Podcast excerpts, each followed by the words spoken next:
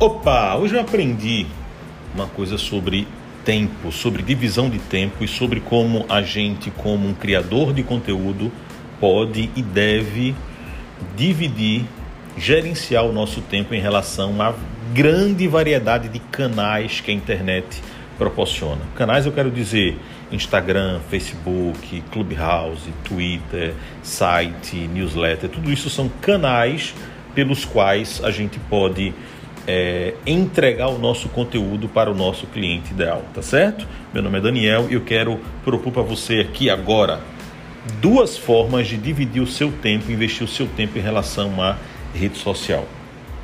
Uma delas é fazendo como a maioria das pessoas faz, que é pegar, sei lá, 100% do seu tempo e dividir igualmente entre todos os canais possíveis. Então você dedica uma hora, por exemplo, para criar um post no Instagram, dedica uma hora para é, é, repostar e comentar no Twitter, dedica mais uma hora para consumir um conteúdo no TikTok e fazer um vídeo de dancinha para lá, dedica mais uma hora para alimentar sua página no Facebook, dedica mais uma hora para participar de salas no Clubhouse. E aí, quando você vai ver no final do dia, você meio que dedicou igualmente o seu tempo para todas as redes sociais, para todos os canais mas de fato não conseguiu focar em nenhuma delas. A segunda proposta tem a ver com o, com o princípio de Pareto, você sabe, né? 80-20? Seria o seguinte: qual o seu principal canal pelo qual você cria conteúdo para alcançar o seu cliente ideal? Suponhamos que seja o Instagram.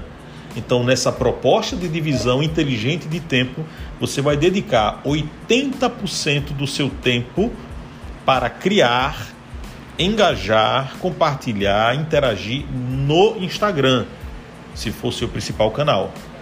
E 20% do seu tempo você divide entre os outros canais.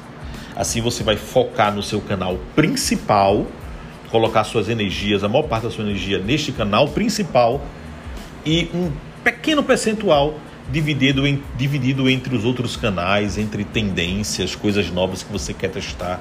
Assim você não tira, é, não tira, você não, não, não, não deixa de lado aquilo que é o seu principal canal. Pense nisso. A maneira atabalhoada e que aparentemente parece legal dividir o seu tempo pelo número de canais possíveis, ou aplicar Pareto 80-20. 80%, do meu tempo eu vou dedicar ao meu canal principal e 20% eu vou dividir entre as coisas secundárias e as coisas novas que eu quero experimentar.